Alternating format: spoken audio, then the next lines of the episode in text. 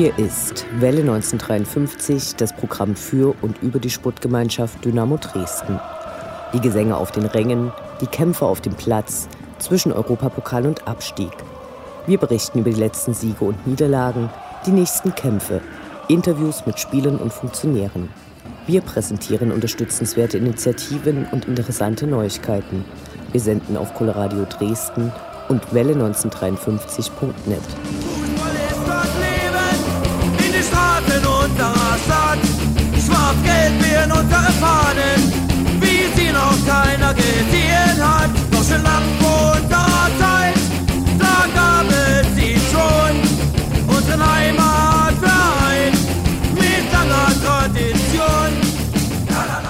Ein Unentschieden, eine bittere Niederlage und vor allem zwei Spiele ohne Torerfolg. So sieht die sportliche Bilanz der letzten Sendung aus. Damit wurden die Aufstiegsaspirationen vorerst gedämpft. Immerhin half die Niederlage in Hamburg, dem Schacht die rote Laterne zuzuschustern. Das ist doch was.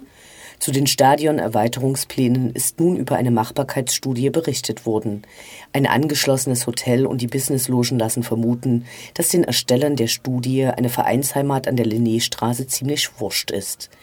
Durch die Linné-Terrassen wird wohl das Akis verschwinden. Stadtwandel im Zeichen von Gewinnmaximierung. Was interessierter Fankultur? Ansonsten freute sich die SGD über einige Vertragsverlängerungen und diskutierte über geschmacklose Tapeten. Dies alles und mehr jetzt in der 54. Ausgabe von Welle 1953. Mein Name ist Anne Vidal, sportfrei.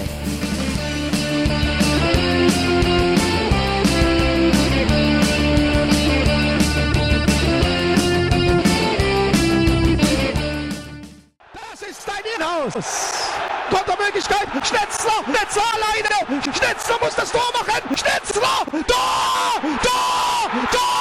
Tor.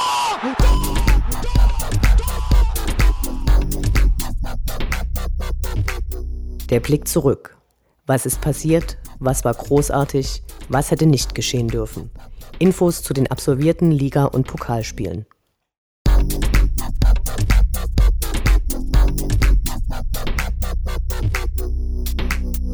19. Spieltag, 5. Februar, Sonntag 13.30 Uhr, SGD gegen 1. FC Union Berlin.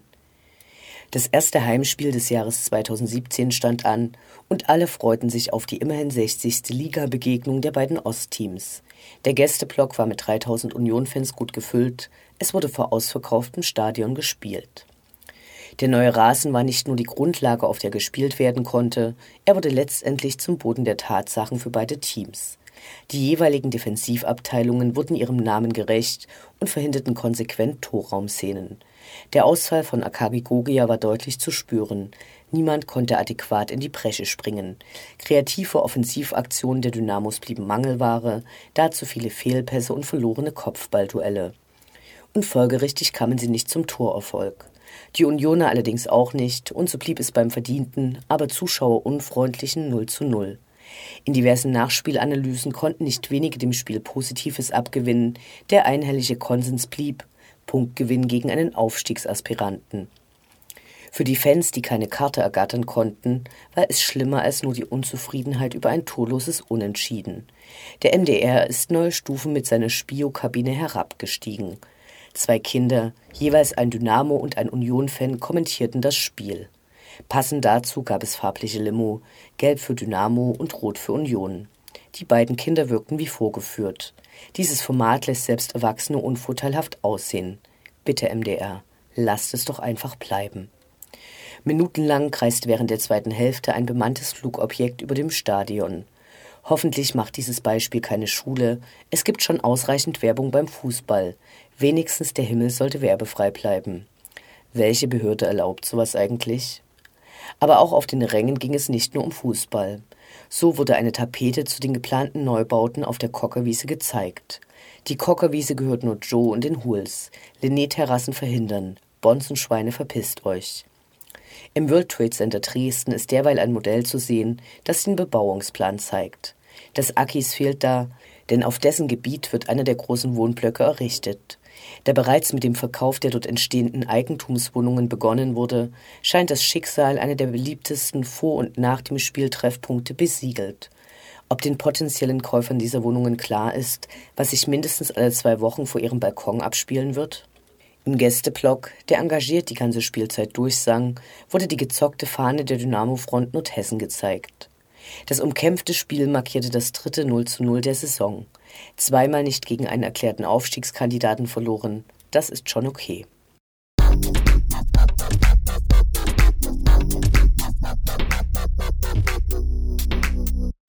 Zwanzigster Spieltag, 12. Februar, Sonntag 13.30 Uhr, FC St. Pauli gegen die SGD. Aus Dresden zur Elbemündung. Viele Fans traten die Reise schon zu Beginn des Wochenendes an und genossen die vielfältigen Möglichkeiten zum Amüsement.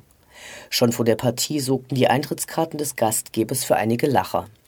Auf der Futterseite ein mutiges Wir bleiben unabhängig.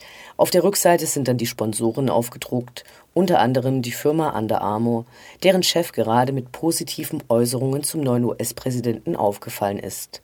Naja, jeder arbeitet an seinem Image, so gut er eben kann. Am Einlass gab es dann teilweise hektische Situationen, als die erste Sperre dicht gemacht wurde. Im Großen und Ganzen funktionierte es aber. St. Pauli spielte bisher eine schwache Saison. In der Rückrunde soll das offenbar anders werden. So hatten sie im vorherigen Spiel immerhin gegen den Tabellenzweiten aus Braunschweig gewonnen. Zu Beginn des Spiels wurde dann in der Südkurve eine Choreo gezeigt. Vor hochgezogenen Fahnen bildeten Doppelhalter das Wort Klassenkampf wohl weniger revolutionäre Geste, denn die Ansage zur derzeitigen Tabellensituation. Über den Rasen im heimischen Dynamo-Stadion wird von auswärtigen Teams öfter gemeckert. Diesmal war es andersrum.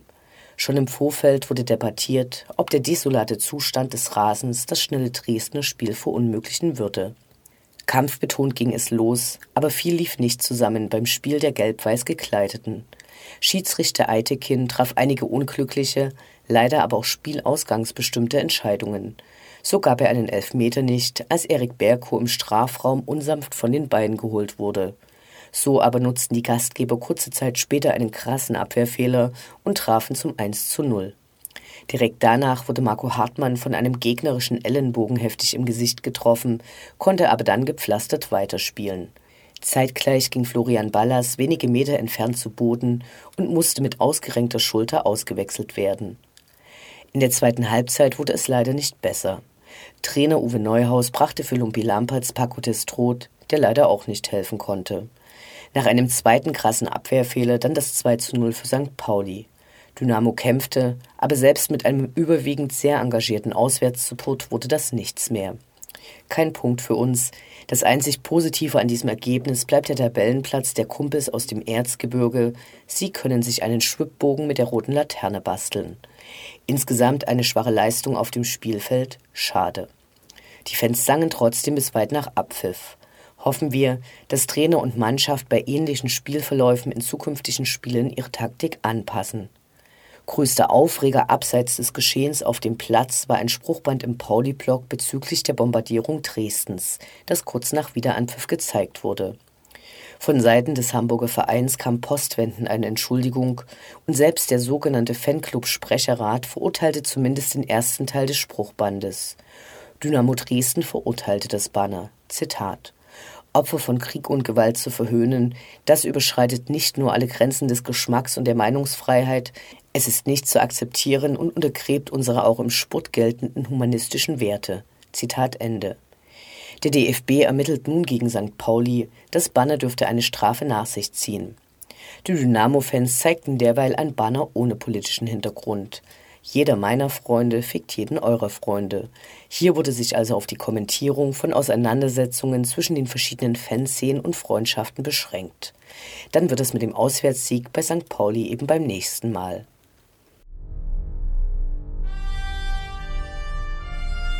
Unendlich sind die Weiten des Universums der Sputtgemeinschaft Dynamo Dresden. Alles rund um die SGD.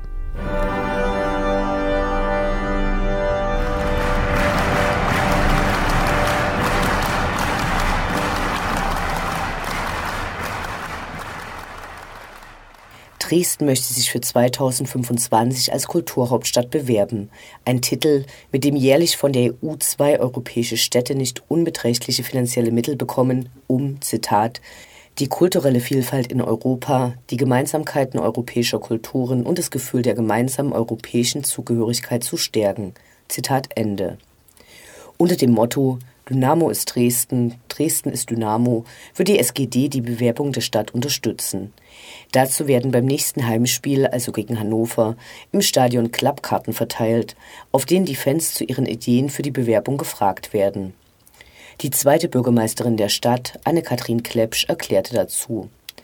Fankultur im Sport ist ein spannendes Puzzleteil unserer Stadtgesellschaft.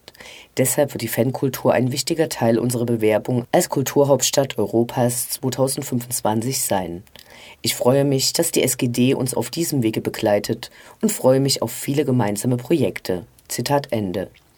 Welle 1953 wertet dies als Anerkennung der zahlreichen Dynamo-Graffiti, die das Stadtbild neben den Barockbauten prägen. Laut Mitteilung des Vereins sind weitere Informationsveranstaltungen zum Thema geplant. Auch einen Workshop, in dem sich die Dynamo-Fans einbringen können, wird es im Verlaufe des Bewerbungsprozesses geben. Wir schlagen die legale Nutzung der neuen großen und immer noch freien Betonflächen am Straßburger Platz für Dynamo-Fans als Schaffung neuer Kulturflächen vor.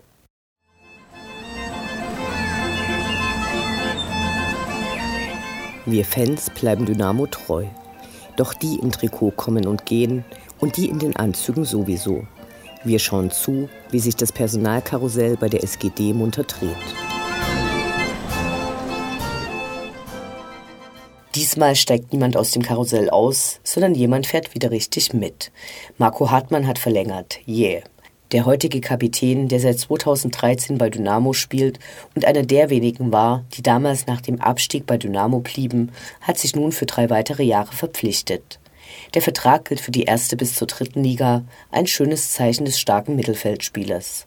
Und auch unser Geschäftsführer Sport, Dynamo-Legende Ralf Minge, hat seinen Vertrag um ein weiteres Jahr verlängert. Ralf Minge, der kurz vor dem Abstieg 2014 zurückgekehrt war, ist einer der wichtigsten Architekten des neuen Erfolgs und wohl einer der größten Identifikationspersönlichkeiten. Wir freuen uns sehr.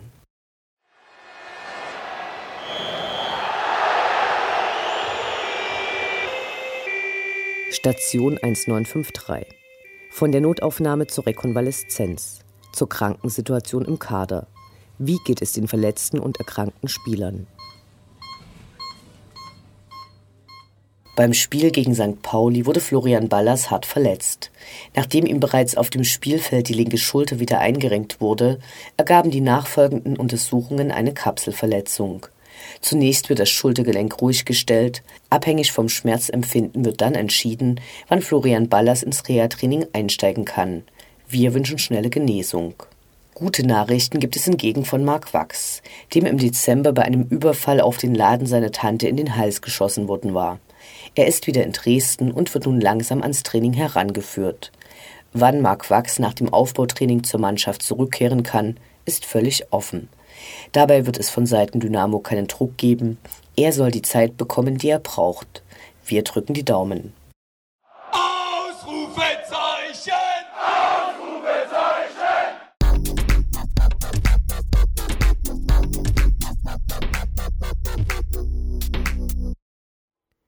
Der Blick nach vorn. Die nächsten Spiele, die nächsten Termine. Hoffnung und Zuversicht. Niederlage oder Ufter.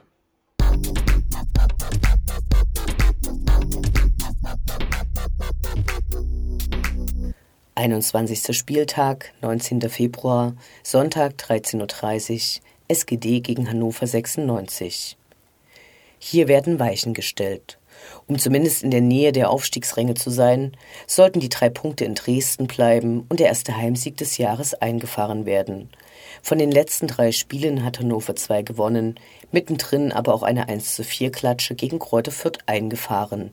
Unschlagbar sind sie also nicht. Unabhängig vom Blick nach oben gibt es auch noch den nach unten, denn ein paar Punkte braucht es noch für den Klassenerhalt. Selbst ein Punkt würde uns glücklich machen. Die Niedersachsen sind mittlerweile klarer Aufstiegsaspirant. Das Hinspiel war eines der besten Dynamo-Spiele der letzten Jahre. Hoffentlich kann die Mannschaft daran anknüpfen. Auf Dynamo.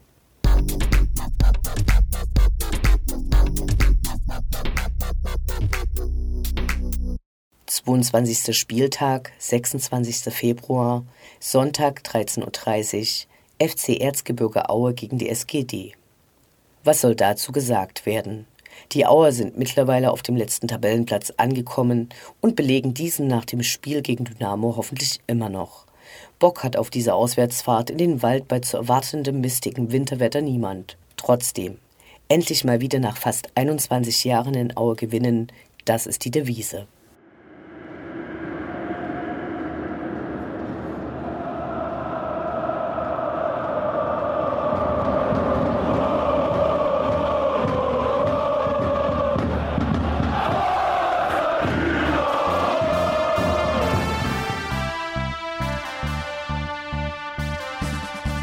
Das war Welle 1953, das Programm für und über die Sportgemeinschaft Dynamo Dresden. Eine neue Sendung über die SGD, uns, die Fans und alle Neuig und Widrigkeiten auf dem Weg zum Europapokal gibt es in zwei Wochen bei Coloradio und zum Nachhören im Internet auf welle1953.net als Podcast, den ihr selbstverständlich abonnieren könnt, um keine Sendung zu verpassen. Mein Name ist Anne Vidal. Auf Wiederhören. Bis zum nächsten Mal. Schwarz-Gelb werden unsere Fahnen, wie sie noch keiner gesehen hat. Doch schon lang vor unserer Zeit, da gab es sie schon. Unseren Heimatverein mit langer Tradition. Wie baut man eine harmonische Beziehung zu seinem Hund auf? Puh, gar nicht so leicht. Und deshalb frage ich nach, wie es anderen Hundeeltern gelingt, beziehungsweise wie die daran arbeiten. Bei Iswas Dog reden wir dann drüber. Alle 14 Tage neu mit mir, Malte Asmus und unserer Expertin für eine harmonische Mensch-Hund-Beziehung, Melanie Lippisch. Iswas Dog mit Malte Asmus. Überall, wo es Podcasts gibt.